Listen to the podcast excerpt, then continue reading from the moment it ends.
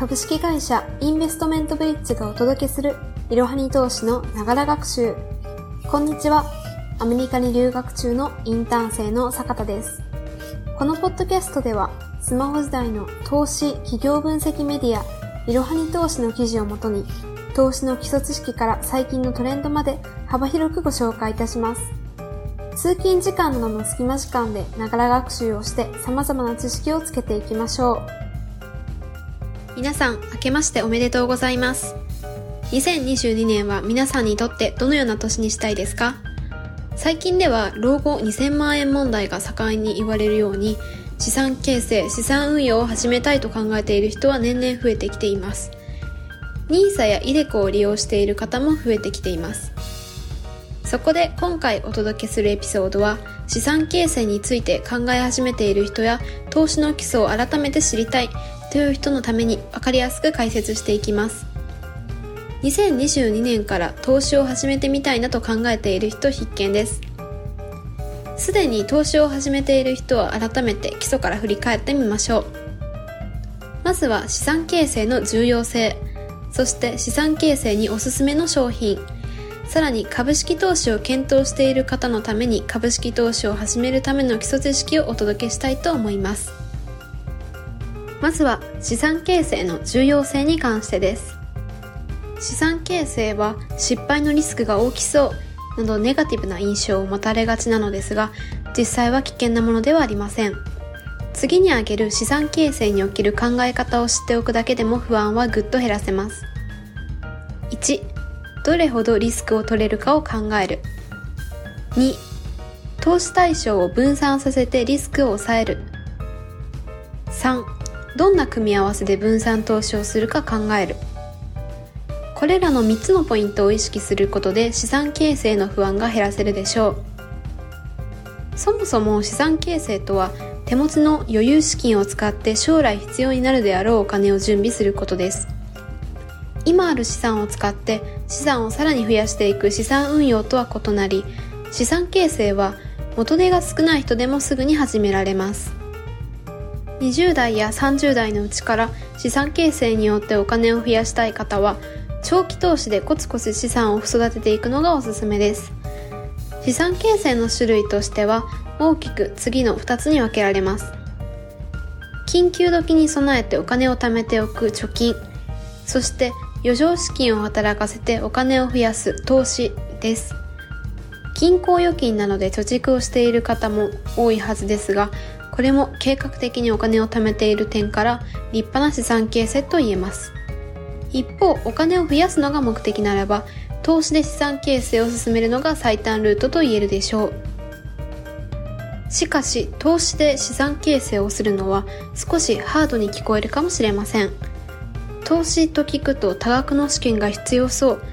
と考えがちですが実は生活に負担をかけない額から始められます株式投資や不動産投資はある程度の資産がなければ参入しづらいのですが投資信託はなんと100円からでもスタートができますそこで次に資産形成におすすめの商品を3種類ご紹介しますズバリそれは投資信託株式投資、国債です。順番に見ていきましょう。まずは投資信託についてです。投資信託は投資初心者に最もおすすめしたい商品で、長期投資との相性も抜群にいいです。主な特徴としては次の通りです。1、月100円から購入ができる。2、商品1本で簡単に分散投資ができる。3投資の専門家がお金を運用してくれる資産運用のプロが投資家から集めた資金を運用するために投資の知識がゼロの方でも効率よく利益が狙います。投資信託の中でも国際分散投資ができるセゾン投信や優秀ファンド賞を受賞しているイフミ投信は要チェックです。次に株式投資です。株式投資は数ある投資商品の中でも一番有名かもしれません。主な特徴としては次の通りです。1、配当金や株主優待がもらえる。2、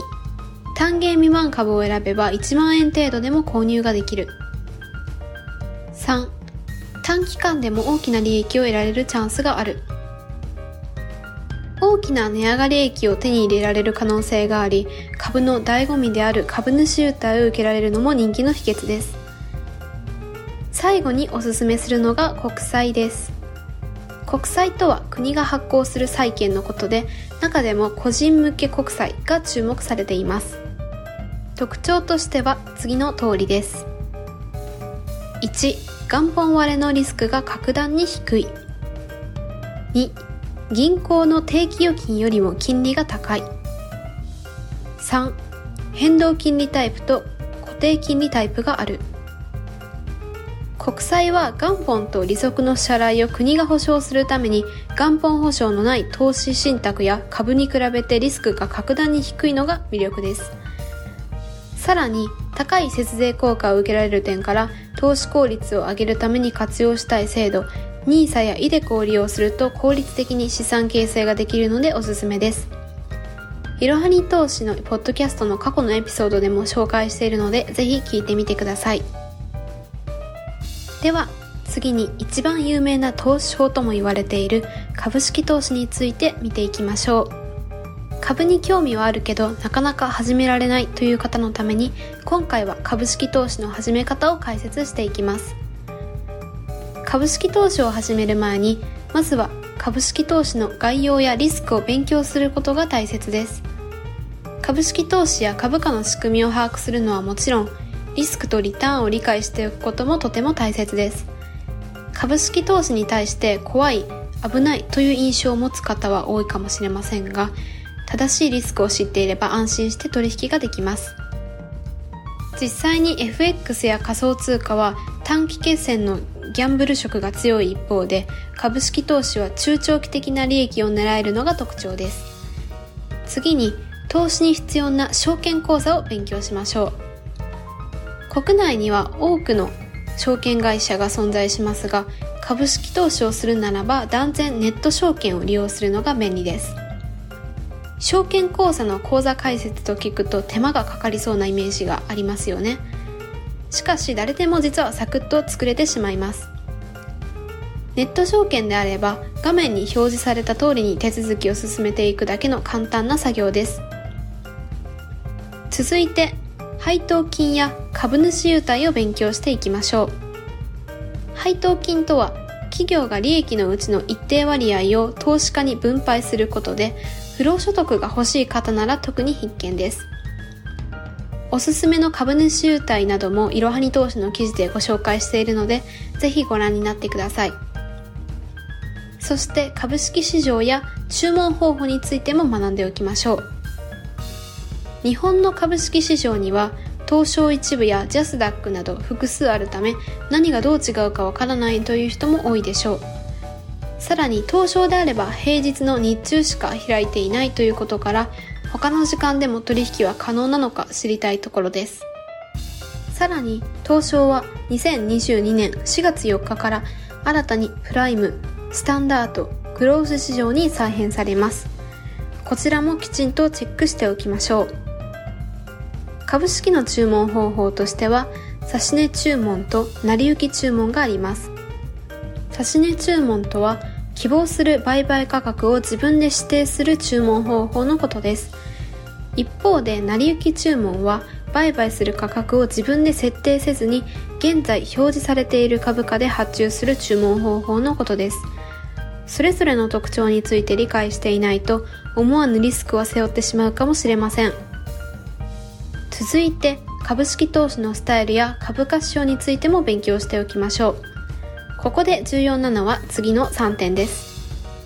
1投資スタイルを見つける。2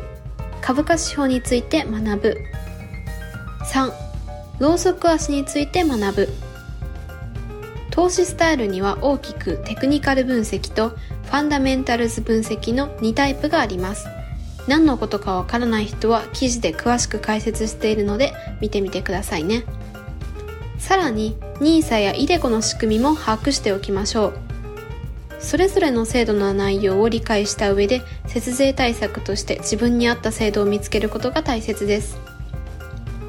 そして最後に発展した投資知識を持ちたい方は米国株やロボワード投資などトレンドを勉強しておくのが大切ですここでは次の3点を把握しておくのがおすすめです。1アメリカの株式市場を知る。2 ESG 投資について学ぶ。3ロボワード投資などトレンドを確認する。投資で継続的に利益を出していくためにもトレンドを抑えながら取引を進めていくのは重要です。今回は資産形成の重要性やおすすめの商品さらに株式投資の勉強法についてご紹介しました。資産形成や投資に興味はあるけどなかなか始められないという人はぜひ今回のポッドキャストをきっかけにスタートしてみるのはいかがでしょうか。皆さんへの感謝の気持ちを込めまして2022年1月4日に LINE 友達限定でお年玉キャンペーンを実施いたします。LINE で配信されるクイズ正解者のうち抽選で22名様に Amazon ギフト券2022円分をプレゼントします。興味がある方はぜひ LINE で配信されるクイズにご回答ください。では改めまして2022年もいろはに投資のポッドキャストをよろしくお願いいたします。本日も最後までご視聴いただきありがとうございました。ぜひこの番組への登録と評価をお願いいたします。ポッドキャストのほか、公式 LINE アカウント、Twitter、Instagram、Facebook と各種 SNS においても投稿しているので、そちらもフォローをよろしくお願いいたします。ローマ字で、アットいろはに投資です。また、株式会社インベストメントブリッジは、個人投資家向けの IR、企業情報サイト、ブリッジサロンも運営しています。こちらも説明欄記載の URL よりぜひご覧ください。